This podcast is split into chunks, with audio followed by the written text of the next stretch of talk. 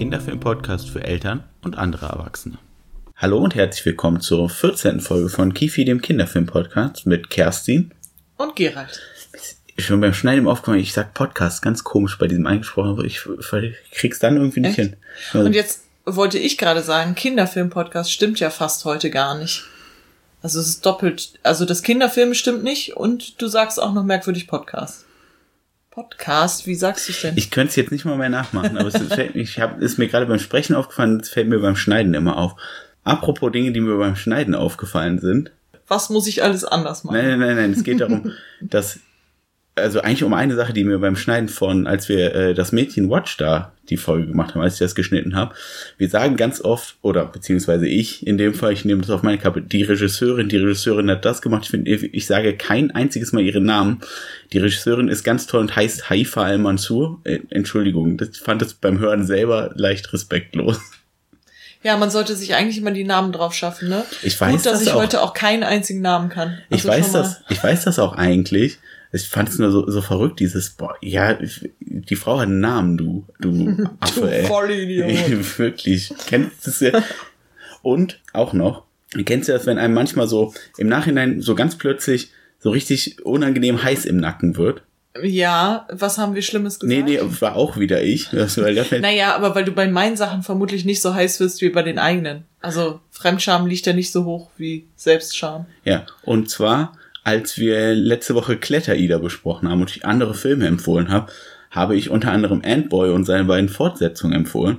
Und dann fiel mir ein, da, warum ich weiß, dass es ähm, Antboy und zwei Fortsetzungen gibt. Nämlich, ich habe den ersten tatsächlich gesehen, die anderen habe ich aber nicht gesehen, weil ich den ersten so fürchterlich fand. Und ich hoffe, ehrlich gesagt, niemand hat den jetzt auf meine Empfehlung hin angeguckt. Und mir fiel wirklich, so ein paar Tage später fiel mir ein, Du, du fandst Antboy echt kacke. Vielleicht, weil da war ich auch ein bisschen jünger noch, als ich den geguckt habe und hab, äh, auf, bin sowieso nicht das Zielpublikum. Das Zielpublikum sind Siebenjährige. Aber bevor ja, ich, bevor Moment ich mal, du den, willst mir also sagen, Filme für Z- Siebenjährige sind nicht durchaus Filme, die du, gerade du, vielleicht auch Ja. sehr gut finden wir können, wir können könntest. Antboy ja irgendwann mal gucken. Ich glaube, du wirst wissen, was ich meine. Okay. Insgesamt. Das wollte ich nur noch mal gesagt haben, bevor du jetzt gerne sagen kannst, welchen Film wir heute besprechen. Nee, ich habe doch eigentlich eine super Ein Einleitung am Anfang gemacht. Ich habe nämlich gesagt, wir besprechen eigentlich heute gar keinen Kinderfilm. Ja, aber ich dachte, du willst dann jetzt auch sagen, dass wir Jugend ohne Gott von 2017 besprechen wollen. Genau, der offensichtlich ein Film für TeenagerInnen und höher ist. Ja. Also so viel vorweg schon mal. Weil ihr werdet euch sonst vielleicht wundern, wenn wir gleich was zum Inhalt sagen. Und das so, so, es passiert ein Mord, es gibt eine Sexszene, ähm, wir befinden uns nur unter, es werden ganz dystopische Themen besprochen und ihr euch denkt so, oh, ist das denn der Kinderfilm-Podcast, den ich eigentlich anmachen wollte? Ja, aber es gibt Aber- ja auch Kinder in einem älteren Alter. Die Jugendlichen sind ja durchaus auch noch Kinder. Das würden die jetzt Also. nicht sagen, aber wir vielleicht schon.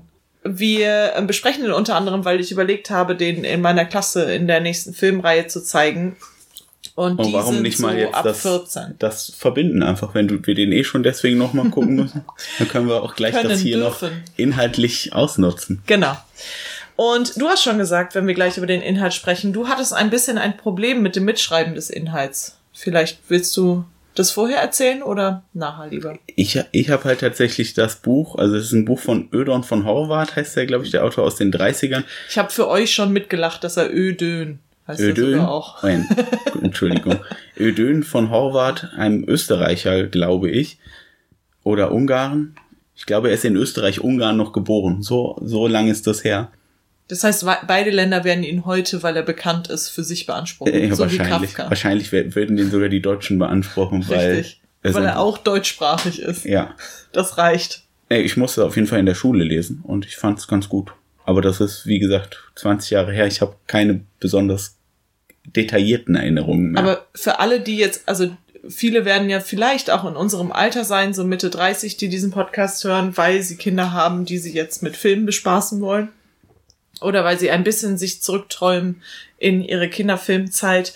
Und die haben das ja vielleicht auch in der Schule gelesen. Und denen kann man ja direkt sagen, was dein Problem war. Und zwar, dass das eine, ich sag mal so, es ist keine Verfilmung des Buches, äh, keine direkte Verfilmung, sondern ein, also die haben das verlegt. Es ist eine Adaption. Ja. So würde man es, Äh, glaube ich, sagen. Wahrscheinlich. Also wie man das bei Theaterstücken auch hat, wird es halt nicht, es bleibt halt nicht in der Zeit, wo es eigentlich spielt, das Buch. Das wurde ja 1937 geschrieben und spielt auch im aufkeimenden Faschismus. Und äh, das, der Film ähm, macht es eben nicht. Der Der- versetzt das in eine Zukunft. Genau, das Setting ist jetzt eine leichte, ja, wird wenige Jahre in der Zukunft, wer weiß, vielleicht so 15, 20 und durchaus eine dystopische Zukunft, in der die Städte in Sektoren eingeteilt sind, Leute nach ihrer Arbeitskraft hauptsächlich bewertet werden. Genau, nach Leistung. Ja. Ähm, es läuft unter der Propagandaschiene, Stärkere helfen Schwächeren, aber das bedeutet natürlich auch, dass alle Schwächeren aussortiert werden von der Gesellschaft in Sektoren, die eben dann nicht viel Geld bekommen, wo die Schulen unterfinanziert werden, wo die Möglichkeiten von vornherein einfach eingeschränkt werden. Aber jetzt hast du gesagt, dass ich ein Problem hatte und ich weiß, was du meinst. Das habe ich ja am Anfang auch gesagt. Mein Problem ist gar nicht dieses Verlegen des Settings, das finde ich durchaus ja sehr vernünftig. Das Zielpublikum vom Buch, würde ich auch sagen, ist gar nicht so sehr Jugendliche wie tatsächlich einfach Erwachsene, die die Jugend nicht mehr verstehen. Das ist ja hier durchaus auch Thema, aber der, der Sichtpunkt wird mehr auf die Jugendlichen verlegt hier, was ich sehr schlau finde. Die, das ganze Buch ist aber aus der Sicht des Lehrers erzählt. Und hier haben wir mehrere Sichtpunkte. Und der Anfang ist einfach so anders, dass einen das irgendwie, weil man ja trotzdem diese Elemente wiedererkennt, dass mich das am Anfang so rausgerissen hat. Aber das hat sich ganz schnell gelegt. Also ich will das dem Film null negativ ankreiden. Die Entscheidung, warum er das auch verlegt hat, das hatte ich gerade nachgelesen, ist das ähm, Zitat. Ähm, ich habe dazu eine Schulklasse beauftragt, die den Roman im Unterricht lesen musste. Es galt herauszufinden, von welchen Aspekten der Geschichte die sie sich angesprochen fühlen. Im Gegensatz zum faschistischen System bei Horvath sind es heute die sozialen Medien und der durch sie entstandene Konkurrenzkampf, der die Jugendlichen beeinflusst. Und deswegen hat der Regisseur oder der Drehbuchautor oder Regisseur, ich weiß nicht wer von beiden, Zwei Autoren. Äh, die auf jeden Fall entschlossen, das umzuwandeln. Und wie du schon sagst, es ist auch eine Verschiebung weg von dem Lehrer, der das Buch erzählt, hin zu den Jugendlichen. Das heißt, die sind im Mittelpunkt. Man hat also bei dieser Adaption nicht nur versucht, den Roman umzusetzen, sondern auch noch zusätzlich ähm, zu schauen, was ist heute denn für Jugendliche interessant, weil wir wollen diese Geschichte erzählen, wir wollen sie für Jugendliche erzählen, auch vielleicht mit einem gewissen Bildungsauftrag. Und jetzt ist die Frage, wie setzen wir das um, dass es wirk wirklich immer noch interessant ist. Und sowas gelingt ja nicht immer, aber ich finde, das ist diesem Film gut gelungen. Ja. Sollen wir jetzt dann vielleicht, weil wir eigentlich das immer direkt am Anfang machen, jetzt sind Ja. wir schon ganz schön inhaltlich drin, Das einmal stimmt. über die Handlung sprechen. Gerne. Es wäre mir ganz lieb, wenn du damit anfängst. Wie Oh gesagt, gerade der Anfang war echt, dem, dem konnte ich schlecht folgen. Okay. Also, ähm, der Film ist, das sage ich schon mal auf der Metaebene, ähm, aus in vier Akte geteilt sozusagen, weil wir beginnen immer den Film mit einer Perspektive und wechseln dann irgendwann in eine andere Perspektive, schauen uns aber die gleiche, also den gleichen Inhalt an aus der anderen Perspektive und das insgesamt viermal. Wir beginnen die Geschichte damit, dass äh, Nadesh, äh, ein Mädchen, ich glaube, sie sind alle, wie alt mögen sie sein? Abschlussklasse vielleicht? 16, 17, Ja. 18, um den Dreh. Genau. Zusammen mit ihrer Schulklasse in ein Camp geht, in ein sogenanntes äh, Education Camp, das Rohwald Education Camp. Und das ist dafür da, dass es insgesamt ähm, zwischen drei bis acht Leute auswählt, die dann an die weltbesten Universitäten verteilt werden. Das heißt, es ist dafür da auszusieben vorher, wer die besten Leute sind. Dazu müssen sie alle ihre Sachen abgeben. Sie bekommen in dem Camp so Armbänder, womit äh, sie sich immer ein- und auschecken können. Und sie bekommen auch noch äh, in die Hand einen Sender, Ein dass sie ein, genau, dass sie jederzeit gefunden werden können. Vorher kriegen sie auch die Ansage, helft euch gegenseitig die Besten zu sein und die, es gibt immer so eine Liste, die kann man auch jederzeit einsehen. Die Leute können sich Punkte verdienen und dann rutschen sie hoch oder runter auf der Liste. Und äh, Nadesh ist zusammen mit einem Jungs Namen, äh, Jungen namens Sach äh, Zack oder Zacharias in einem Zelt und äh, soll dann auch direkt am Anfang mit ihm zusammenarbeiten. Sie bekommt aber schon mit, dass dieser Junge insofern besonders ist. Sie kennt ihn ja vorher auch schon ein bisschen, weil er in der Klasse ist, glaube ich. Ja, die sind in einer Klasse. Ja, ne? Ähm, weil der halt, da ist sein Vater gestorben, beziehungsweise hat Selbstmord begangen und er schreibt jetzt Tagebuch. Das sind alles keine Sachen, die in dieser Leistungsgesellschaft eigentlich noch vorgesehen sind, beziehungsweise die Minuspunkte in dem Camp geben könnten, aber es wurde ihm erlaubt, irgendwie mit einem ärztlichen Attest. Äh, das wollte ich gerade sagen, er, das Tagebuch, es geht so weit, das Tagebuch dafür überhaupt haben, weil er ein psychiatrisches Attest dafür hat. Genau. Und äh, Nadesh ist jetzt halt nun mal an Sek gebunden als äh, Zeltpartnerin und ähm, weil sie den ersten Lauf mit ihm machen soll. Und sie geht ihm auch schon ein bisschen auf die Nerven, ehrlich gesagt. Sie ist die Klassenbeste und fragt dann auch so Sachen und ist auch so ein bisschen übergriffig einfach in den Kommentaren, die sie gibt, also nicht sehr mitfühlend. Mm, dann ähm, spricht sie auf dem Lauf, mit dem sie ähm, mit ihm im Wald macht, an, dass äh, es ihn ja jetzt vielleicht auch nur noch stärken würde, dass sein Vater gestorben ist. Daraufhin läuft Zack dann auch weg und es ist, es ist sie verliert. Ähm, Zach. Zach. Aber er wird Zack und Zach genannt. Nee, er wird die ganze Zeit Zach genannt. Okay, oder Zacharias. Entschuldigung. Äh, Zach läuft dann auf jeden Fall weg. Sie kommt alleine wieder ins Camp, äh, nimmt das dann auf ihre Kappe, rutscht in der Liste auch nach unten. Dann äh, äh, gibt es immer wieder so Gerangel im Camp. Die müssen alle möglichen Prüfungen bestehen. Da werde ich jetzt nicht so sehr ins Detail gehen. Sie hat Streit mit Sach, weil sie versucht ihm auch dieses Tagebuch da, ähm, weil sie denkt, das ist schädlich für ihn. Das ähm, versucht sie dann halt auch irgendwie, dass er das nicht mehr schreibt. Deswegen streiten die öfter. Äh, in der letzten Aufgabe, ach so, ähm, doch, sie sieht, als er bei diesem Lauf weg ist, ganz kurz einmal, dass äh, er Menschen getroffen hat im Wald. Illegal. Genau, und zwar sind diese Menschen illegal, weil es gibt ja vorgeschriebene Sektoren in dieser Welt, wo sich Menschen eigentlich aufhalten müssen und die haben dann ihre Chips entfernt und ähm, leben dort einfach im Wald. Und sie sagt auch zu dem, hör auf damit, das geht auf unsere Punkte, das geht jetzt nicht, du ziehst uns alle runter, wir kommen da nicht in die Universität, bla bla bla ein paar Tage später haben sie dann eine neue Aufgabe, also sie haben jeden Tag Aufgaben gemacht und ein paar Tage später haben sie dann die neue Aufgabe zu klettern. Ähm, Sach ist vorher schon rausgeflogen, weil sie ähm, mit wegen des Tagebuchs einen Streit hatten, der in Gewalt umgeschlagen ist. Deswegen ist er raus aus dem Camp. Äh, sie geht jetzt klettern mit dem Rest der Gruppe. Nee, er ist raus, weil er sich mit den Illegalen trifft. Sie verrät ihn dann ja doch an. Nein, aber nur an den Lehrer. Ja. Aber ja, der, der hat das nicht weiter verraten. Der ist, diese, die sind wirklich, der ist rausgeflogen, weil er die verprügelt hat, die äh, Nadesh. Also was heißt verprügelt? Hat sie so gehauen. Ist schwierig zu sagen verprügeln, weil bei zwei Jungs hätte man gesagt, die rangeln.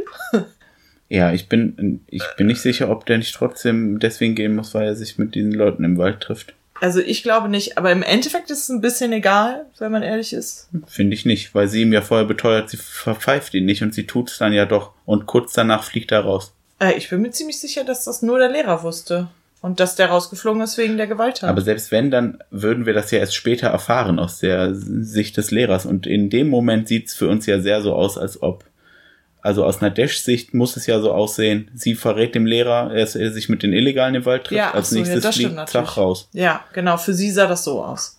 Sie ist dann klettern im Wald, sie ähm, ver verkackt die Aufgabe, zieht sich dann zur Seite, weint auch und sieht dann in dem Moment wieder Zach, wie er mit den äh, Flüchtigen da steht und diesmal sein, sogar seinen Sender entfernt, also mit einem Taschenmesser den Sender rausholt. Und Nadesh geht dann zu denen hin und fängt einen Streit an als nächstes sehen wir Sach, wie er zurück ins ähm, Camp kommt. Nadesh kehrt aber nicht wieder zurück. Sie wird gesucht, man findet sie tot im Wald. Und dann fängt das Ganze nochmal von vorne an. Ich glaube, selbst das sehen wir nicht. In dem, beim wir sehen Ende nur, von, dass sie nicht da ist. Ne? Wir sehen, wie Zach zurückkommt. Es, er kommt ja auch nicht mal am selben Tag zurück, sondern es gab sowas wie einen Sturm und er kommt genau. zurück und sagt dann dem Lehrer, er wüsste nicht, wo Nadesh ist ab diesem Punkt hört die Geschichte erstmal auf und wir springen jetzt in der Zeit wieder nach vorne. Das heißt, äh, wir wiederholen die gleiche Geschichte nur aus einer anderen Perspektive, diesmal aus der von Zach. Der ist, äh, das beginnt bei ihm in der Schule, ähm, in seiner Klasse. Dort kriegen wir eine Figur vorgestellt, die wir noch gar nicht kennen. Und zwar Vladim. Äh, die wird aber von einem seiner, also ich, die wird von der ganzen Klasse abgelehnt, weil Vladim nämlich den Klassendurchschnitt nach unten zieht, so sagen die ist denn, mit im Prinzip mit seinem Gewicht, also seinen Gesundheitswerten. Und als besonderer Mensch, der da ganz besonders gegen äh, Vladim ist, stellt sich ein gewisser Titus heraus, äh, der auch mit einer der Klassenbesten ist. Also neben Nadesh, glaube ich, die ja eigentlich die Klassenbeste ist die wollen jetzt unbedingt der äh, Fach das so an, dass alle sagen, der muss jetzt raus. Und Zach ist der Einzige, der den verteidigt. Im Prinzip verteidigt der Lehrer den auch noch ein bisschen, vor allem hauptsächlich damit, dass er sagt, nee, der steht ja jetzt nur mal auf der Liste für das Camp. Jetzt kommt der auch mit und die Klasse sagt dann sowas wie, nein, der wird uns runterziehen. Mm, einen Tag später kommt Zach dann in die Schule und Vladim ist äh, still und heimlich aus der Klasse entfernt worden angeblich wegen der Gesundheitswerte und dass die Versicherung das verlangt hätte. Ähm, Zach äh, überrascht den dann in seiner neuen Schule, äh, wo er ihn, also und zwar auf eine Förderschule in einem anderen Sektor, wo er hingebracht wurde und versucht ihn noch zu überzeugen, dass wir, äh, er jetzt da hinkommt. Aber er selber sagt, er wird das niemals halt in dieses Camp schaffen. Jetzt haben wir einen Schnitt, wir äh, gehen wieder zu, äh, zurück ins Camp, also die Zeit springt wieder so ein bisschen nach vorne. Wir sehen, das macht der Film ganz gut, nicht keine Sachen so richtig zweimal, ähm, damit es auch nicht langweilig wird. Äh, wir sehen nämlich jetzt, wie Zach eigentlich die Flüchtigen kennengelernt hat, und zwar die äh, hat er beim Klauen erwischt. Das sind zwei Jungs und ein Mädchen, richtig? Ich glaube ja. Ja. Und das äh, Mädchen lockt ihn dann auch äh, weg äh, vom Camp und, äh, äh, und er küsst das Mädchen und anscheinend sind die sehr schnell in Love sozusagen. Ähm, Eva heißt die. Eva und er kommen sich näher. Äh, wir haben dann ähm, auch eine Sexszene, die dann noch kommt. Und äh, wir sehen alle Sachen, die so im Camp passiert sind, nochmal grob aus seiner Perspektive. Wir sehen unter anderem wie eine der Aufgaben ist eine Flussüberquerung. Die hatten wir bei Nadesh auch schon gesehen, die Nadesh sehr souverän gelöst hatte. Und Sach ist jetzt in der Gruppe mit Titus und demjenigen, der für Vladim den Platz übernommen hat, ähm, ein Bernhard. Bernhard. Bernhard. Äh, die, der Titus spornt Bernhard dazu an, ein ähm, schwieriges Manöver zu machen, und zwar einfach über diesen Gebirgsfluss rüber zu schwimmen ähm, er seilt ihn zwar an, aber es geht dann schief und ähm, der wird ohnmächtig und fließt den Fluss runter. Aber Sach kann ihn Gott sei Dank noch aus dem Wasser ziehen. Er hat ihm vorher gesagt, mach das auf keinen Fall. Äh, und er wirft dann, Sach wirft auch den Leuten ähm, vor, äh, wie habt ihr das denn so weit kommen lassen? Weil die ganze Zeit war eine Drohne über den Beinen. Die hätten also die Leute vom Camp hätten die ganze Zeit eingreifen können. Aber die sagen dann auch sowas wie, naja, sah ja gut aus, soweit ist noch keiner gekommen. Das heißt, ähm, Sach merkt, also man merkt schon, offensichtlich ist Sach dem ähm, Ganzen schon kritisch gegenübergestellt und will das vielleicht jetzt auch nicht mehr. Als er das nächste Mal dann auch Eva sieht, sagt er ihr, dass er jetzt mit den Flüchtigen gerne leben möchte und dann kommt es dann nachher dazu, dass sie sich dann halt auch einen Treffpunkt ausmachen. Und da wissen wir ja schon, was passiert. Und zwar ähm, geht er ja dann dahin, um seinen Chip zu entfernen, was ja Nadesh entdeckt. Und jetzt sehen wir die Szene auch ein bisschen länger. Und zwar äh, trifft, also Nadesh wird wütend und sagt, du musst aufhören, weil du ziehst uns alle runter. Und nimmt so einen kleineren Stein und wirft den halt auf ihn trifft ihn dann. versucht ihn auf Eva zu werfen. Genau, versucht ihn auf Eva zu werfen, nimmt dann einen größeren und dann geht das auf jeden Fall schief, weil das trifft ihn am Kopf. Er fällt in Ohnmacht und fällt auch so von so einer kleineren Klippe runter. Und als er wieder aufwacht aus der Ohnmacht, sieht er, dass Nadesh tot am Boden liegt mit einer großen blutigen Kopfwunde und Eva sitzt so neben Nadesh und hat den blutigen Stein in der Hand. Und äh, er nimmt dann ähm, Nadesh und äh, will sie wegräumen. Und dann läuft aber Eva einfach ohne Kommentar weg. Dann kommt die Polizei, die haben halt Nadesh gefunden, die verdächtigen äh, Zach und äh, finden mh, dann auch Eva schlussendlich und Zach behauptet dann, dass er Nadesh, Nadesh getötet habe. Weil die sie im Verdacht haben und er dann. Genau. Und dann beginnt auch ein Gerichtsbe äh, Gerichtsverhandlung, aber ich glaube, die beginnt erst in der nächsten Genau. nach vorne springen. Und Ne? jetzt springt es halt wieder nach vorne. Wir sehen kurz vor dem Camp wieder, wie der Lehrer mit der Rektorin telefoniert, weil es nämlich um eben besagten Schüler Wladim geht, der um, und sie ihn im Prinzip dazu drängt, den auszuschließen, weil äh, der ja nicht ganz so gut sein, aber er sagt, naja, der hat sich das hart erarbeitet, der hat viel gearbeitet, um das zu schaffen. Und sie dann aber sagt, die Schüler haben sich ja auch schon über sie beschwert und wollen sie nicht als Lehrer. Und er dann deswegen wahrscheinlich, um seinen Job nicht zu verlieren, weil sie ihm indirekt androht, sie können ja machen, was sie wollen, aber sie müssen sich auch um ihre Karriere Gedanken machen und dann schließt er den halt aus. Eigentlich hauptsächlich, um seinen Job nicht zu verlieren. Äh, ja, und im Camp aus seiner Sicht sehen wir jetzt mehrmals, wie Zach ihn zur Rede stellt, auch deswegen, und äh, er dann versucht, so seine Werte zu verteidigen, weil, weil Zach ihn da immer wieder angreift, was er mit Vladim gemacht hat, war nicht in Ordnung. Und er versteht den Jungen einfach nicht mehr und klaut dann, um ihm zu helfen, weil er auch weiß von der Psychologin, er Sache ist kurz davor rauszufliegen, klaut er sein Tagebuch, um ihn besser zu verstehen, se- setzt damit ja, wie wir wissen, ein, den, den Vorgang in, in Kraft, der dann später zu Nadeshs Tod führt. Also wir sehen dann auch wieder ganz viel dieses Verhör und so weiter, weil das ja über die anderen Ereignisse hat der Lehrer ja nichts gesehen. Und danach sehen wir, wie er mehrmals Zach besucht und ihn dazu versucht zu bringen, dass er eben davon absieht, äh, Eva zu verteidigen, weil er ja schon fühlt, dass er das nicht gewesen sein kann, dass er seine Geständnis nur gemacht hat, um sie zu verteidigen.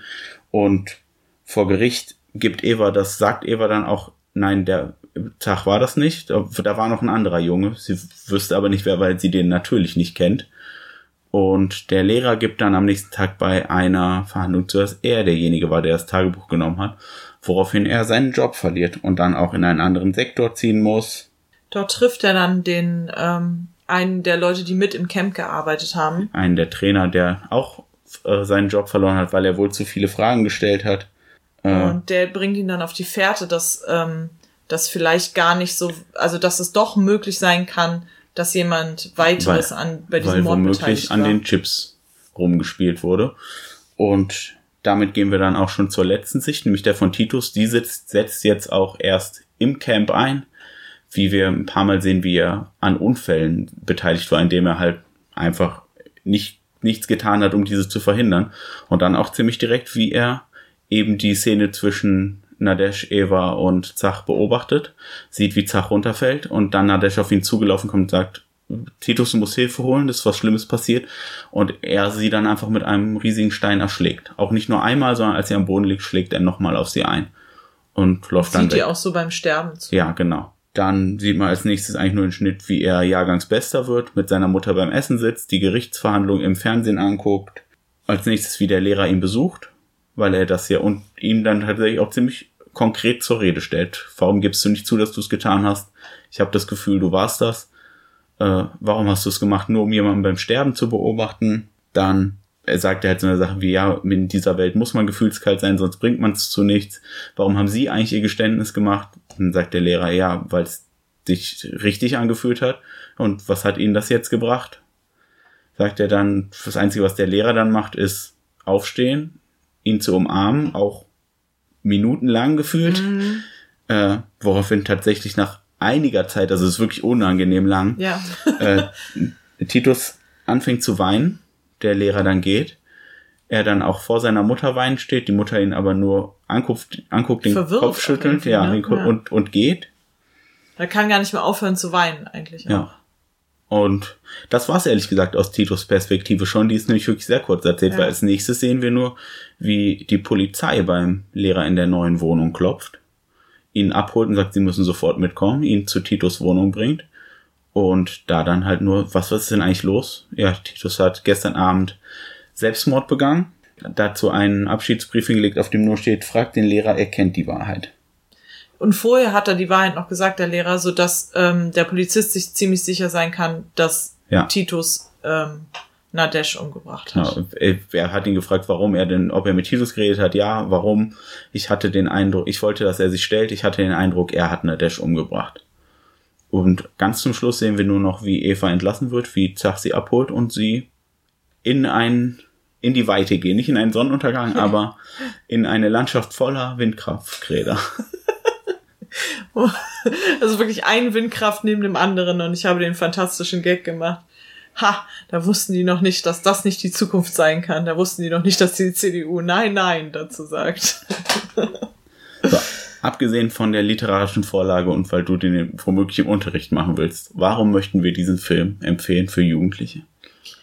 Also, ich finde, Dystopien haben mich als Jugendliche immer sehr interessiert. Weil dieses, also das sind ja, ist ja so der Zeitpunkt, wenn man äh, aus dem äh, das erste Mal, also man hat so diese Phase, da versteht man irgendwann mal, Moment mal, nicht nur die Eltern haben Recht. Vielleicht haben auch noch andere Menschen auf der Welt Recht. Dann merkt man irgendwann, vielleicht haben die Eltern mit gar nichts recht. Das revidiert man dann auch irgendwann nochmal. Und dann kommt die Phase, wo man sagt, okay, jetzt muss ich mir irgendwie über ganz viele Sachen ja eigene Gedanken machen und da sind ja jede Gedankenanstöße von außen und Gedankenexperimente immer total willkommen. Also ich habe es aufgesaugt. Ich habe so als Jugendliche so diese ganzen Dystopie-Sachen, das fand ich so spannend, einfach weil man sich an diesen Dystopien Gedanken über bestimmte Sachen machen konnte. Deswegen ist ja Philosophie auch so spannend für Anfang 20-Jährige. Sorry für alle, die Philosophie auch noch länger konsumieren als das. Aber ähm, ja, das ist einfach eine spannende Zeit fürs eigene Gehirn und die eigene Erkenntnis. Und deswegen würde ich sagen, ein Film, der eine Dystopie beinhält und dann nicht so auch nicht so wahnsinnig kitschig ist, wie viele Dystopien das ja nun mal leider auch manchmal sind, sondern wirklich auch so ähm, so nett und clean aufbereitet, finde ich finde ich cool. Ja, ich wie gesagt, dass der das in dieses Setting versetzt hat, macht den halt tatsächlich äh, ziemlich modern, auch wenn ja. teilweise glaube ich Originalsätze aus dem Buch kommen. Ja, das merkt man äh, total, ja. Die, die wirken aber gar nicht so fehl am Platz, weil der Film durchaus auch Pathos hat das was ja nicht schlecht ist für so einen dystopischen Film, Nein. der ja durchaus auch, auch sehr moralisch ist wie dieser Film. Deswegen würde ich nämlich sagen, kann man den voll empfehlen, weil das ja. ist so ein bisschen das, womit man Jugendliche anlocken kann. Guck mal, das ist doch hier ein bisschen Dystopie. Die Gebäude sind alle aus Beton und und es gibt ein komisches Kastensystem. ja, und dann und, zack, und dann hat er aber auf einmal humanistische Werte. Genau, es ist, also, und das ist auch so, dass, das kann man ja sagen, es ist einfach ein Film, wo es um humanistische Werte geht. Und da geht es im Originalbuch wohl drum. Wie gesagt, ich habe es nicht gelesen, aber klar, ne, wenn du gegen Faschismus einstehst, dann bist du automatisch fast Humanist im besten Fall. Ähm, und ich habe jetzt auch gelesen, dass halt hier gesagt wurde von äh, den äh, Leuten, die das umgeschrieben haben, dass bei Horvath ja Gott für die Wahrheit, Werte und Liebe steht. Und man könnte also auch sagen, Jugend ohne Werte. Und deswegen sind sie halt von diesen Gott-Sache weggegangen, weil ähm, das, also bei Jugend ohne Gott, Gott kommt nicht einmal vor. So viel können wir schon mal sagen. Das ist wirklich ohne Gott. Aber nicht auf die schlechte Art und Weise, sondern einfach, weil den Filmemachern klar war und Filmemacherin, dass ähm, es hier im Prinzip um eine Wertediskussion geht, um moralische Blicksicht auf Sachen und eine humanistische Blick, ein humanistischer Blick auf Dinge. Und der ganze Plot, also das mit dem Mord und, und auch der Affäre von irgendwelchen Leuten, ich weiß, es sind keine Kriminellen im Wald, aber es sind auch irgendwelche Leute aus dem Wald, mit denen der Jugendliche im Buch eine Affäre hat. Das passiert so alles auch. Das lässt sich ja problemlos auf dieses andere Setting auch übertragen. Das sind ja durchaus dann immer noch auch dieselben Reibungspunkte. Das ist eigentlich ja schon fast gruselig, wie ähnlich das funktioniert. Ich finde, es fühlt sich auch nicht schlecht an, aber ich finde es natürlich, wir haben jetzt beide Perspektiven. Du hast das Buch gelesen und weißt, was davon Adaption ist und ich habe ja nur das, den Film gesehen. Und ich hätte mir denken können, dass es wahrscheinlich eine Buchverfilmung ist, weil es fühlt sich an manchen Stellen wie eine Buchverfilmung an. Also zum einen, weil dann so äh, Sätze äh, kommen wie Kooperation ist der Schlüssel zum Erfolg. Das sind ja so Sachen, das sagt ja keiner in einem normalen Kontext, aber, sondern das hat sich jemand zwei Minuten drüber mhm, nachgedacht. Aber das sagt ja diese komische Psychiatertante ja, und ja, die ist ja. Der passt es, ne? Genau, die, die, die Schulen haben ja auch Sponsoren und sie arbeitet ja für ja. diese Sponsoren. Das ist schon, könnte auch einfach tatsächlich ein Marketing-Satz sein. Also den könnte sich ja ein Werbeheini ausgedacht haben. Es kann echt sein, dass der aus dem Buch ist, aber den finde ich überhaupt nicht fehl am Platz. Das meine ich ja. Das ist fast schon gruselig, Ja. wie, wie nah teilweise dieser Marketing und dieses Sponsor-Ding und dieses Elitending, was ja aber hier so auf einen Individualismus ähm, gedrängt ist. Jeder ist für sich der Stärkste, auch wenn wir nach außen hin natürlich sagen wollen, kooperiert, kooperiert, aber alles in unserer Außenwirkung sagt, ihr müsst die Besten sein, sonst äh, verliert ihr die Punkte. Und letzten Endes geht es darum, ob ihr äh, das Stipendium kriegt und nicht euer Team. Das ist ja eigentlich die Botschaft, die ankommt. Und äh, wie das trotzdem, wie dieselben Botschaften in einem aufkeimenden Faschismus funktioniert haben. Absolut. Ähm, auch allein schon, man sieht das allein daran, wie nämlich am Anfang ähm, gesagt wird, da sind Leute im Wald und dann sagt jemand äh, äh, Kriminelle, jemand anders sagt Illegale und jemand drittes sagt Asoziale. Und das sind alles so Begrifflichkeiten, die immer benutzt werden, um Menschen außerhalb des, ach ja, so gut funktionierenden Systems zu beschreiben, die vielleicht aber ja aus einem anderen ähm, Blickwinkel vielleicht eben nicht kriminelle, illegale oder sonst irgendwas sind, sondern einfach Menschen mit Nöten, die äh, sich nicht einem Faschismus unterbuckeln wollen oder einer Leistungsgesellschaft.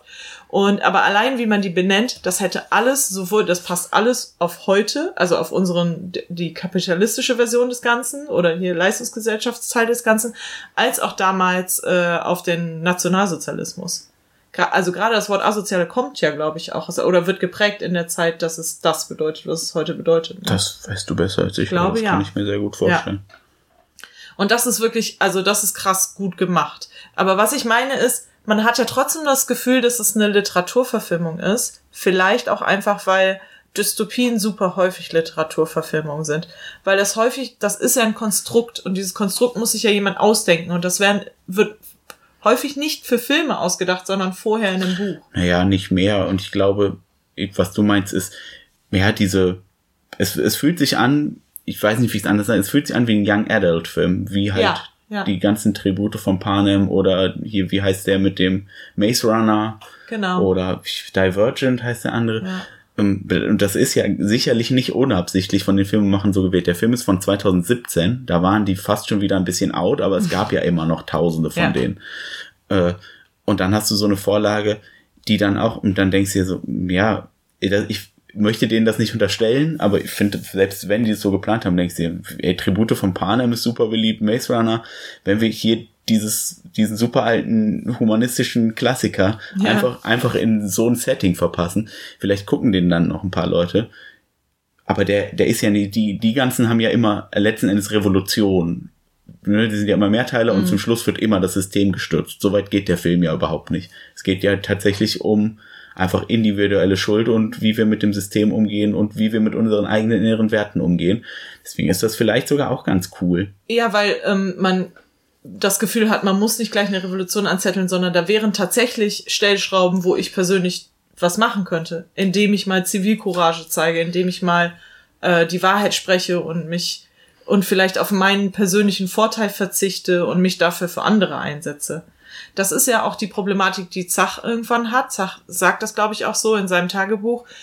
Äh, In Wahrheit wäre ich vielleicht einfach froh, so zu sein wie der Rest, glaube ich. Ne? Der sagt Ja. irgendwie sowas wie, er würde eigentlich ganz gerne mitlaufen, einfach nur, weil, also es ist ja die einfachere Variante, nur mitzulaufen, statt für andere einzustehen, aktivistisch zu sein und dann halt vielleicht sogar eigene Vorteile zu verlieren und sein eigenes Privileg zu verlieren dadurch. Also ich finde, äh, die, all die Sachen, die er macht, macht er richtig gut. Ich äh, kann da gar nicht so viel zu sagen. Ich finde, das Buch klingt auch interessant. Wahrscheinlich ist aber der Film fast schon besser umgesetzt für Also, Jugendliche ich auf muss, ja, Fall. ich muss sagen, genau, das wollte ich gerade. Ich mochte das Buch auch, ich weiß nicht, war so in der neunten Klasse, wie alt werde ich gewesen sein, so 14, als wir das gelesen haben. Und ich mochte das, aber ich glaube, das hat auch nur funktioniert, weil ich zu dem Zeitpunkt einen coolen Deutschlehrer hatte, der das gut mit uns aufgearbeitet hat. Ich glaube, das ist für Jugendliche anstrengender. Die, das hat nämlich niemand auch Namen in dem Buch. Also hier im Film hat der Lehrer ja auch keinen Namen, das ist einfach der Lehrer. Aber die Jugendlichen haben zum Beispiel alle Namen und die hießen im, die Schüler hießen im Buch einfach, hatten Buchstaben. A bis äh, Z. Es waren auch, glaube ich, genau die alle. Und das wird hier so ein bisschen, ich weiß, die wichtigen Rollen waren N, Z und T. Die sind ja hier immer noch alle da, nur es sind halt jetzt richtige Namen, weil das, glaube ich, sonst auch einfach bisschen weird wäre. Ja. Ich glaube, das könntest du machen auf irgendeine komische Arzi-Weise, aber dann guckt das halt kein 15-Jähriger mehr. Ja, finde ich auch schwierig. Und ich finde das super, weil ich glaube auch, wie gesagt, das Buch ist gar nicht so sehr für Jugendliche gemacht und das einfach so umzuarbeiten, weil sie ja schon das Thema sind, ist halt, glaube ich, für Leute gemacht, die ihren Glauben an die Jugend verloren haben. Das kennt man ja als Erwachsener ja. vielleicht wirklich. Und das ist hier in dem Buch tatsächlich immer noch Thema. Der Lehrer sagt buchstäblich einmal den Satz, ich verstehe die Schüler nicht mehr, sie sind kalt, jede Schwäche wird gnadenlos ausgenutzt. Das ist auch, glaube ich, wirklich eins zu eins aus dem Buch. Das ist so ein bisschen das so halbwegs bei mir hängen geblieben. Und er lernt dann ja damit umzugehen, auch die, die kleinen äh, humanen Werte in ihnen zu sehen und vielleicht das dann zu bekräftigen, aber sich trotzdem davor zu fürchten, was dieses System aus Kindern schon gemacht hat. Und hier ist das aber mehr aus der Sicht von mehreren Schülern erzählt. Und warum, also ich weiß, dass N definitiv eine schlimmere Person in dem Buch ist, weil sie ist ein bisschen, oder er, ich glaube, es sind nur Jungs im Originalbuch. Auch also eine gute Veränderung. Äh, so ein bisschen Stein des Anstoßes, weil der Lehrer, glaube ich, N ermahnt, weil er in einem Aufsatz etwas äh, darüber, über, dass die N-Wörter sind ja keine nicht richtige Menschen und der Lehrer sie ermahnt, dass Schwarze natürlich sehr wohl Menschen sind. Und er dann von, vom Rektor ermahnt wird, nicht so Humanitätsgedusel oder so. Ich weiß das genaue Wort nicht mehr, aber es ist irgendwie so Humanitätsgefasel, da soll er sich doch bitte nicht so dran aufhängen. Das wird ja in, hier ein bisschen weggelassen. Ist übrigens auch eine Kritik, die, ich habe das vorhin gelesen bei Wikipedia, die an dem äh, Roman äh, herrscht oder geherrscht hat. Dass man ja, dass das sehr humanitätsgeduselig sei. Ach so. Das heißt, eine Kritik, die er offensichtlich schon von vornherein selbst eingebaut hat, dass das passieren wird, dass ihm das Leute vorwerfen werden. So, ich finde, das ist natürlich jetzt auch, das ist einfach, aber ich glaube, vielleicht deswegen ist das auch gerade gut für Jugendliche. Aber das funktioniert. Ja. Das ist so, ähm, warum denn, also ich muss ja doch nicht noch die fünf Schritte extra machen. Ich muss zum Beispiel, ich habe äh, mir letztens Maze Runner angesehen und ich fand das super. Ich fand das echt schön, den ersten Film. Aber auf der anderen Seite dachte ich, oh, jetzt muss ich halt noch zwei, den zweiten und dritten Teil gucken, weil ich vier, glaube, fünf Teile, damit ich überhaupt das große Ganze weiß. Und dann habe ich heute den Film gesehen und dachte mir, ach ja, guck mal, man kann das halt auch einfach in einem Film machen, den man dann halt auch, also man, wie gesagt, man merkt den Film an, es ist auch ein pädagogischer Mehrwert drin und es war, glaube ich, von vornherein mhm. auch so beabsichtigt. Und dann finde ich es aber auch gut, dass es dann auch nur ein Teil und ist. Das funktioniert. Das wäre jetzt halt, was eigentlich ja ein bisschen klar ist von unseren Erzählungen her. Also A, klar, das ist, was so ein bisschen reinzieht, dieses, dieses Dystopie-Ding. Aber dann, was ja auch noch total gut ist, ist, das ist eigentlich auch ein solider erzählter Krimi. Gerade dadurch, dass sie das in diesen Phasen erzählen, das ist nämlich im Buch überhaupt nicht. Wie gesagt, ja. da ist das einmal in, aus der Sicht von dem Lehrer. Und hier ist das ja immer wieder, immer dadurch, dass wir zurückgehen und immer so ein bisschen mehr erfahren, ist das wirklich spannend. Definitiv, auch wenn man die Auflösung ja. kennt. Das ist super gemacht. Man kann tatsächlich miträtseln. Ja und wie gesagt, der Fall ist jetzt nicht so aufwendig, dass man nicht tatsächlich womöglich auch auf die Lösung kommen kann, bevor sie auch ein super Aspekt. Also Titus ist die ganze Zeit schon so ein Arschloch, dass mich nicht wundern würde, wenn auch der ein oder andere 14-, 15-Jährige den schon vorher verdächtigt ja. hat. Oder zumindest dann danach guckt und dann ja. vielleicht schon sowas bemerkt wie, ähm, an einer Stelle habe ich das Gefühl gehabt, man hätte es schon vorher merken können, und zwar, äh, dass Nadesh klettert den Felsen hoch und sie rutscht ab und fällt runter. Und normalerweise wird man sehr viel schneller wieder von der Hilfsleine aufgefangen. Und Titus steht unten und hält die Hilfsleine und sie fährt, also sie ratscht aber ein ganz schönes Stück weit runter, er, bevor sie aufgefangen sichert sie quasi erst im letzten Augenblick. Richtig. Und das ist, spätestens da ist dann so, hm, dieser Titus-Guy. ich würde ganz gerne noch ein bisschen über die Dystopie sprechen, an sich, die da aufgebaut wird. Wir haben ja so eine Dystopie mit diesen Sektoren, das ist ja so wie ähnlich wie bei, ähm, ich denke, das haben die auch genommen, weil äh, hier, wie hieß das nochmal? Tribute von Panem ja. gerade so beliebt waren. Ne? Und das ist ja an sich, glaube ich, eine Sache, die wir uns heute gut vorstellen können, dass es eine Dystopie ist. Also wir hätten in den 40ern ja andere Dystopien geschrieben. Da sind ja das eher so Faschismus und Big Brother Dystopien. Und heute sind das oft diese Armutssektoren, äh, Städtebau-Sachen, weil wir das ja schon sehen. Also wir sehen das ja so an so Städten wie, weiß ich nicht, ähm, Paris, dass da ein riesiger Armutsgürtel drumrum ist, wo es teilweise als gesetzlos gilt und sowas. Ja. Deswegen, ich finde, das ist so eine, das versteht man gut, diese Art von Dystopie, die passt für mich immer, das ist für mich stimmig, so an sich. Auch dass dann in der Mitte, wo dann alles schnell und einfach zu erreichen ist, dann die Reichen wohnen und so weiter, ne? Ähm, was ich ein, was ich, das, das fand ich gut. Ich fand auch diese Idee mit dem Leistungsgedanken gut, ähm, weil das leider auch so, ich sag mal so, auf der Hand liegt. Äh, ich hätte mir ein bisschen gewünscht von dem Film, dass er das Thema nochmal richtig anspricht mit der Chancengleichheit, weil meine Jugendlichen, die ich so kenne, fallen sehr gerne rein auf dieses ähm, Leistungsding. Und ich habe selber eine Zeit lang gehabt, wo ich das selber auch gedacht habe. Vielleicht müssen wir das auch alle einmal in unserem Leben gemacht haben, zu denken, die Leute, die ja auch Leistung erbringen, das sind ja auch die Leute, die dann verdient haben am Ende. Was die meisten dann halt vergessen ist, dass da ja noch ein bisschen mehr hintersteht und dass natürlich Leute nicht alle mit den gleichen Chancen beginnen. Das ist ja das alte Ding zwischen ähm, ja. Chancengleichheit und. Ich, ich, weiß, was du meinst, aber ja. ich finde, der Film erzählt gut, dass das eben eine Narrative ist. Es wird ja sogar einmal gesagt, äh, als sich Nadesh über Zach beschwert, weil er sich keine Mühe gibt und er sie auch Punkte kostet als Teampartnerin.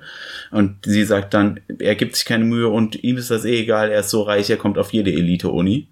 Oh, das habe ich gar nicht mitbekommen. Okay, ja. dann nehme ich das vielleicht wieder zurück. Dann finde ich aber, und wir, hätte, wir sehen ja. ja auch durchaus später, dass, weil wir ja aus Titus Perspektive einmal sehen, wie er wohnt und wie er auch mit seiner Mutter am Tisch sitzt, nämlich an so einer riesigen Tafel. Das ist ja mhm. fast schon äh, komisch weil sie sich wirklich so gegenüber sitzen und zwischendrin sind, glaube ich, acht Plätze frei. Das ist übrigens so immer wie Reiche dargestellt Ja, genau. Werden. Dass sie so super distant auseinandersitzen. Und die haben ja auch, die haben zwei Rembrandts da hängen, glaube ich, in ihrer ja. Wohnung, sehen wir auch. Der ist halt auch nicht zufällig Klassenbester. Ja, aber da habe ich noch so gedacht, man hätte noch vielleicht den, also mir gefällt nämlich eigentlich ganz gut, dass der Rest vom Film so ein bisschen obvious ist. Weil ich finde, wenn man mit so einem schwierigen Thema kommt oder beziehungsweise mit einem schwierigen Thema wie Wertevermittlung kommt, dann kann man das natürlich viel subtiler angehen als das. Aber wenn man so ein bisschen pädagogischen Mehrwert hat und eh eine Dystopie macht. Dystopie ist ja das Genre, um mit der Wertekeule um die Ecke zu kommen. Dann kann man das doch einfach auch ganz offen machen. Und da hätte ich Aber mir gerne vom Film auch noch gewünscht, dass er da auch den Schritt weitergeht und sagt, ja, äh, mag sein, dass manche Leute die gleichen Chancen haben, aber wenn du schon reich aufwächst, hast du halt tausendmal mehr aber Chancen, weil du kannst Sachen operieren, du kannst äh, ein Training kriegen für das und das, du, ähm, weißt du, so all diese ja, Sachen. Aber ich finde, der Film erzählt das. Also wir sehen ja auch, wie Zach den Vladim an seiner neuen Schule besucht. Und wir sehen ja, dass es da viel voller und offensichtlich auch viel ärmer ist. Also weiß nicht, man könnte, klar, man könnte es noch ausbuchstabieren, aber ich finde es jetzt auch nicht besonders subtil erzählt. Ja, vielleicht, vielleicht denke ich gerade also, halt auch wirklich, nur an meine äh, Jugendlichen, und die nicht ganz sagt, so schnell sind. Wie gesagt, einmal ausdrücklich, ihm sind die Punkte egal, er ist so reich, er kann sich jede Elite-Uni. Okay, ich weiß nicht, ob das genau so gesagt wird, ja. aber sie sagt das zum Lehrer auf jeden Fall. Okay, dann muss ich mir das nochmal gucken. Dann äh, werfe ich das dem Film gar nicht mehr vor. Äh, ich aber, fand noch gut, nämlich warum ich das auch gut für Jugendliche finde, weil der hat ja so eine andere Erzählstruktur, nämlich dieses, mhm. dieselbe, dasselbe, dieselbe Sichtweise immer wieder zu erzählen und dann immer wieder zurückzuspulen, dass wir neue Erkenntnisse haben. Und das ist auf so eine einfache Art und Weise gemacht, das finde ich auch eine gute Einführung in andere filmische Strukturen. Das stimmt. Für Jugendliche, weil es auch nicht kompliziert ist. Und wenn man drauf guckt, kann man sich natürlich auch sagen, okay, wenn man jetzt über pädagogischen Mehrwert äh, nachdenkt, ist es natürlich auch immer gut, einen Perspektivwechsel mal zu machen. Also, dass man ein und dieselbe Geschichte aus verschiedenen Perspektiven halt anders sehen kann. Wie der alte Rashomon-Film. ja, weil das einfach auch wichtig ist zu sehen, so jemand anders würde, hat einfach andere Facetten von der gleichen Geschichte gesehen und für den war das Camp dann anders als für andere sozusagen. Ja. Ja, das stimmt. Ich ähm, fand die Dystopie total ansprechend. Optisch meine ich jetzt, nicht vom, nicht vom Inhalt. Das ist genau meins. Ähm, erstmal habe ich mir aufgeschrieben, in der Zukunft gibt es keine Farben, ja, weil es ist einfach so. Also alle Dystopien, die ich glaube ich bisher gesehen habe und alle so Zukunftssachen, gibt nur noch blau und grüntöne, ein grau und das war's. Rot und, und es gibt höchstens noch so ein Orange oder so ein Gelb als Warnfarbe. Bei der ja auch hier das Natur quasi nicht mehr stattfindet. Der Trainer aus dem Camp sagt ja auch einmal, ich finde gut, dass die Jugendlichen hier mal die Natur kennenlernen als Kontrast zur Stadt, aber mehr ist die Natur auch nicht. Die ist halt ein Kontrast. Ja. Die hat auch keinen eigenen Zweck mehr. Die ist nur halt mal was anderes. Und dann spielt es halt in den Alpen und es ist halt wahnsinnig schön und dann stehen da halt so ein paar geile Brutalismusgebäude. Und Kerstin ist sofort glücklich. Das ist, ich möchte auch, ich verstehe es einfach nicht. Ich gehe durch die Welt und ich sehe immer nur noch angemalten Beton und da flunkern mir alle Science-Fiction-Filme vor, dass ich wunderschöne Natur habe und darin geile 60er Jahre Brutalismus bauten. Wo sind die denn alle? Die sind jetzt alle vollgeschmiert. Da haben alle Leute Bilder von Katzen dran gehangen und so innen drin. Da würde ich keine, keiner mehr das brutale ähm, Betonschicht. Du weißt, dass Brutalismus nicht Film von brutal kommt, oder? nein, ich weiß. Ich, das, das Adjektiv ist mir eingefallen und dachte, oh nein, sag es nicht, aber dann war es schon draußen. Ähm, aber diese, diese richtig geile, grobporige Wand, die lässt keiner mehr stehen. Da freue ich mich immer über einen schönen Dystopiefilm, der mir das da so hinklatscht. Fantastisch. Nee, ich meine das jetzt, also es hört sich ironisch an, aber ich mag das äh, von der Optik total, auch wenn das super generisch ist. Alle haben Sportklamotten nur noch an, in gedeckten Farben. Halt funktionelle. Fu ne? Funktionskleidung. Ja. Ich, wie gesagt, optisch, der Film macht, der macht da keine Geheimnisse daraus, was er erzählen will. Das ist ja. eine Leistungsgesellschaft, alles, was keinem Nutzen dient, haben wir ja nicht. es sei denn, du bist obszön reich und kannst dir einen Rembrandt aufhängen. Und selbst dann weißt du den nicht zu schätzen, an dem gehst du halt vorbei. Der Einzige, der sich den in der Szene anguckt, ist halt der Lehrer. Und Titus steht währenddessen daneben und zuckt so mit den Schultern so, ja, so auch egal. Ja, das fand ich auch ganz schön, den Kommentar. Da äh, fragt er den Lehrer nämlich sowas wie, finden Sie den schön? Also so eine richtig ja. dumme Frage zu einem zu einem Rem, also generell zu einem Bild im Museum. Also, beziehungsweise, naja, nicht dumm, aber vielleicht ein bisschen verständnislos, vor allem wenn man überlegt, der hat jetzt diesen diesen, der hat das zu Hause hängen und ich, das ist eine Frage dazu. Ich würde halt auch nicht sagen, dass das dumm ist. Es nee, ist für ist Titus dumm, völlig genau, einfach ja. eine völlig ja, normale Frage. Es ist irrelevant, ob das ja schön okay, ist. Es ist ein Leute, Prestigezeichen. Ja, aber es ist ja auch okay, wenn Leute diese Frage stellen. Es dürfen auch Leute ins Museum gehen und sagen, das ist schön. Weißt du? Aber das ist ja so nur so krass oberflächliche Betrachtung des Ganzen. Aber für ihn spielt das, glaube ich, beides nicht ja. mal eine Rolle. Er hat sich wahrscheinlich soll das, er hat sich noch nie darüber Gedanken gemacht, ob Kunst was anderes sein soll, ja. außer darzustellen, dass seine Familie halt Geld hat. Fand ich auch eine gute Antwort von dem äh, Lehrer, wo er dann irgendwie sagte, er weiß es nicht so genau, vielleicht macht ihm das Angst. Das ist auch immer das, was ich empfinde. Weil es ja auch der Judas-Kurs ist, ne? Ja. Ist jetzt vielleicht auch nicht zufällig gewählt, das ja. Motiv. Aber gut, andere Rembrandt-Bilder ehrlich gesagt genauso, oder? Weil das ist einfach diese, diese krassen Schatten. Ja. Das ist, die sind alle ein bisschen gruselig, das ist schon okay. Das gehört mit dazu, warum die so geil sind. Äh, Gibt es denn Dinge, vor denen wir durchaus vielleicht warnen wollen, wenn man den mit Kindern guckt? Naja, ich fand eine Stelle sehr awkward. Ja, dann bitte. Also, es gibt eine Sexszene und das ist okay. Das sind ja auch irgendwie, weiß ich nicht, 17, 18-Jährige. Ich fand die es, nicht so es schlimm, ist Consent es wird von weit weg gefilmt, alles cool. Weil ich finde es manchmal, wir hatten ja letztens einen Film, geht genau. super kurz. Ja, wir hatten letztens nämlich mal einen Film gesehen, deswegen komme ich, glaube ich, da drauf, weil ich finde es ja vollkommen okay, warum sollen Jugendliche haben ja Sex miteinander, dann kann, kann man das auch in Filmen abbilden. Aber was ich letztens merkwürdig fand, war, dass ich die ganze Zeit auch die Brüste von der angeblich 16-Jährigen gesehen habe. Ich weiß, die Schauspielerin wird über 20 sein, aber trotzdem. Und es war kein Film für Jugendliche? Genau, aber trotzdem fand ich es in der Betrachtungsposition irgendwie ja, komisch, weil es sexualisiert war. Das ist jetzt aus einem anderen Film, um das nochmal festzustellen. Also die Sex in diesem Film war vollkommen okay. Was ich damit meine ist, was awkward war, ist, wie der Lehrer die Sexszene sieht, dann hinter dem Baum steht und viel zu lange da drauf starrt. Und das meine ich nicht dem Film vorwerfen, sondern ich persönlich fand das awkward und vielleicht muss man es einordnen oder auch nicht. Ich weiß es nicht so genau. Vielleicht war, weiß ich nicht. Meinst du, diese Reaktion wäre auch bei Jugendlichen ausgelöst worden. Die hätten es auch äh, unangenehm gefunden. Klar. Ja, aber nicht so, nicht so wie wir, weil, nicht? weiß nicht, der Lehrer ist ja jetzt am ehesten, nicht nur für uns jetzt, sondern ich glaube für alle Erwachsenen, wahrscheinlich der Fokuspunkt, den man hat. Ja, und dann ist das unangenehm, weil was ja. soll er machen? Wenn er sich jetzt bewegt, wird er am Ende gesehen. Also mir war so, ich, ja, nee, klar. ich habe gedacht, er hat kurz überlegt, muss er jetzt einschreiten Er trägt eine fucking gelbe Jacke. Es ist zwar Nacht, aber wenn er jetzt weggehen würde hinter diesem Baum, am Ende sehen die ihn und dann wäre es ja erst richtig unangenehm. Und ich glaube, er nimmt das kleinere Übel. Ja. Wahrscheinlich Jugendliche sehen das so eher so aus der Position so, oh nein, stell mal vor, man wird beim Sex gesehen Ja. oder sowas. Und wir ne? denken so, ja. oh nein, stell dir mal vor, er muss jetzt die Jugendlichen zur Rede stellen.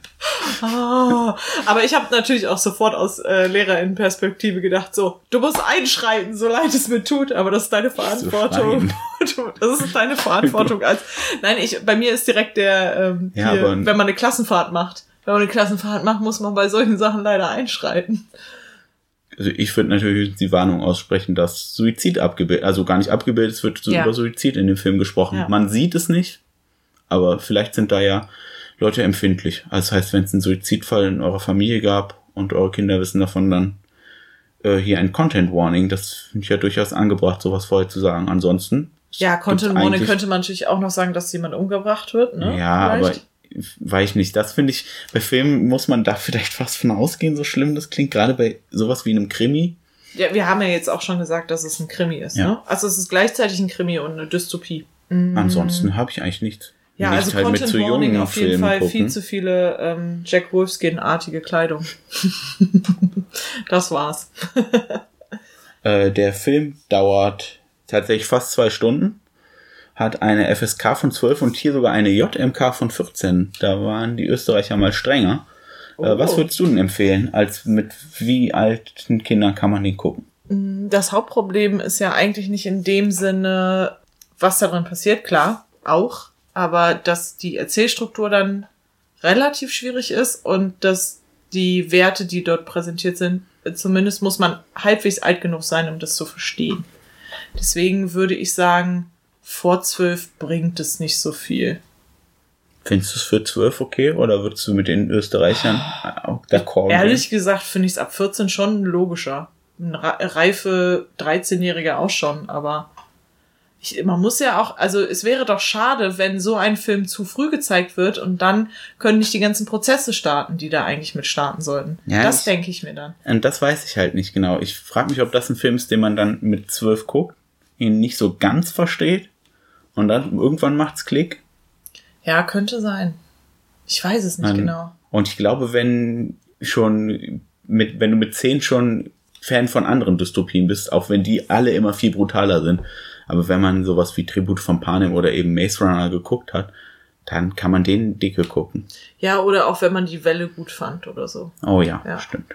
Ich glaube, da sind wir direkt im, äh, wel- welche Filme man noch Ja. empfehlen würde. Die. Äh, die Welle, Maze Runner, Tribute von Panem. Äh, die kann man übrigens, äh, ich weiß es nicht genau, die Welle fand ich immer ein bisschen lahm. Ich habe das Buch gelesen, das fand ich okay. Ich habe das Buch nicht gelesen ich mochte den Film sehr gerne. Ja, vielleicht fand ich das sehr Vielleicht gut. hängt das immer damit zusammen. Ja. Wären auch ehrlich gesagt fast schon alle, die ich ähnlich empfehlen Naja, würde. äh, Divergent, aber da wissen wir halt nicht, ob Divergent habe ich nicht gesehen. Ne? Maze Runner habe ich auch nur die ersten beiden gesehen. Und ich kann sagen, der zweite wird auch schon ordentlich brutal. So, also den nicht mit Zwölfjährigen gucken. Also b- Tribute von Panem ja auch. Der dritte und der vierte, das ist ja wirklich eine Krieg nahezu. Ich finde, ähm, an der Stelle kann man auch noch mal ein, eine Empfehlung für Erwachsene machen und Rashomon empfehlen. Falls man den noch nicht geguckt hat, der ist ganz fantastisch. Ja, wenn man den aufgespürt kriegt, viel Spaß. Ja, aber dann muss man den auch. Arte zeigt den ab und an mal wieder. Alle, alle paar Jahre, oder? Einmal im Jahr. Bestimmt. Bestimmt. Nee, nicht Keine so. Ahnung, alle paar Jahre. der ist wirklich. Also, falls der mal auf Arte ist, Rashomon, dann müsst ihr den unbedingt gucken, weil der ist ganz fantastisch. mir sonst, Und ihr langsame Schwarz-Weiß-Filme gucken könnt. Sorry, jetzt habe ich den Gerald zum 5000. Mal unterbrochen. Sonst würde ich vielleicht noch sagen, wenn es einem mehr um den Aspekt so Außenseitertum geht, dann musste ich aus irgendeinem Grund ein paar Mal an Kamikaze Girls denken. Kenne ich nicht. Doch, den haben wir zusammen gesehen. Dieses eine japanische Rockermädchen, die sich mit dieser Lolita so, die, die Ja, zwei so, finde so ich überhaupt nicht empfehlenswert für Jugendliche. Bin ich ganz ehrlich. finde ich schon. Aber Okay. definitiv nicht für unter 15-Jährige. Ja. Weil der ist weird auch. Ja, aber auch nicht, finde ich nicht auf so eine super gute Art. Aber da hat der Gerald wohl einen anderen Geschmack als ich. Das ist einer der wenigen Filme, wo wir nicht d'accord gehen. Ganz viele Bücher könnte ich jetzt noch empfehlen, die man in dem Alter dann anfängt zu lesen, liest, wo die Verfilmungen dann nicht so toll sind. 1984, Brave New World, sowas.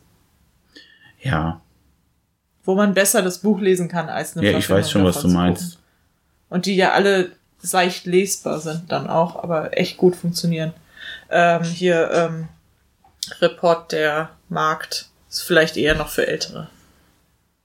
Ich finde die anderen, also ich finde, was wirklich, was dieser Film gut macht, ist eben, dass er den Fokuspunkt sehr auf Jugendliche setzt. Ja. Und das so ein Buch, das so humanistisch ist, das in so eine Sci-Fi-Ding verpackt und das dann auch noch für Jugendliche ist, weiß ich nicht. Ich finde schon selbst Tribute von Panem ist eigentlich kein, nicht, nicht gut ähnlich. Finde ich auch, also weil Tribute von Panem macht so viel weniger als das.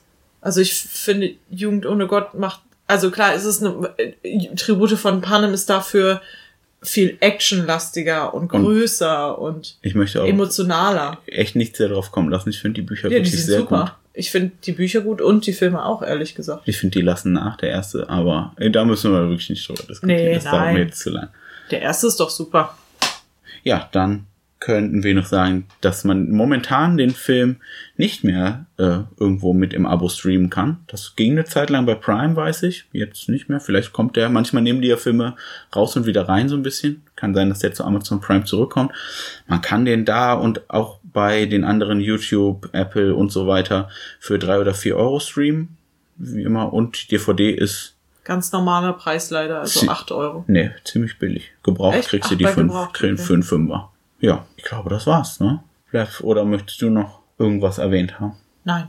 Du kannst jetzt noch sagen, wie man uns erreicht und ähm, dass äh, du noch sagen wolltest, dass wir wahrscheinlich nicht mehr Sonntag Stimmt, ja. veröffentlichen, Äh, sondern ja, wir haben bis jetzt ja immer versucht, die letzte Folge ja auch schon nicht, versucht sonntags zu veröffentlichen. Aber wir haben uns jetzt entschieden, dass wir das ändern wollen auf immer montags, weil dann haben wir womöglich noch die Sonntage zum Gucken und Aufnehmen. Und äh, ich habe den Montag früh zum Schneiden. Das ergibt sich bei mir im Moment sowieso ganz gut. Ist jetzt auch nicht so interessant für euch, aber nur nicht, die Folgen kommen Erzähl jetzt. mehr, Gerald. Die Folgen kommen jetzt nicht, nicht immer zu spät montags, sie kommen jetzt immer montags, weil ich glaube, dann schaffe ich das verlässlicher, dass wir das auch ungestresster wöchentlich schaffen, wenn es sich denn ergibt. ja, wenn es, genau. Ja, und ansonsten könnt ihr uns natürlich, wenn ihr uns eine E-Mail schreiben wollt, könnt ihr das gerne tun unter kifipodcast.gmx.de oder ihr könnt uns erreichen unter kifipodcast und bei Twitter und bei Instagram auch. Dann kann ich euch sonst noch einen schönen Abend wünschen. Tschüss. Tschüss. Oder schönen Morgen oder so. Hier Podcast, den kann man jederzeit. das alte Truman Show Ding machen. Guten Morgen. Und falls wir uns nicht mehr sehen, guten Tag, guten Abend und gute Nacht. Nein.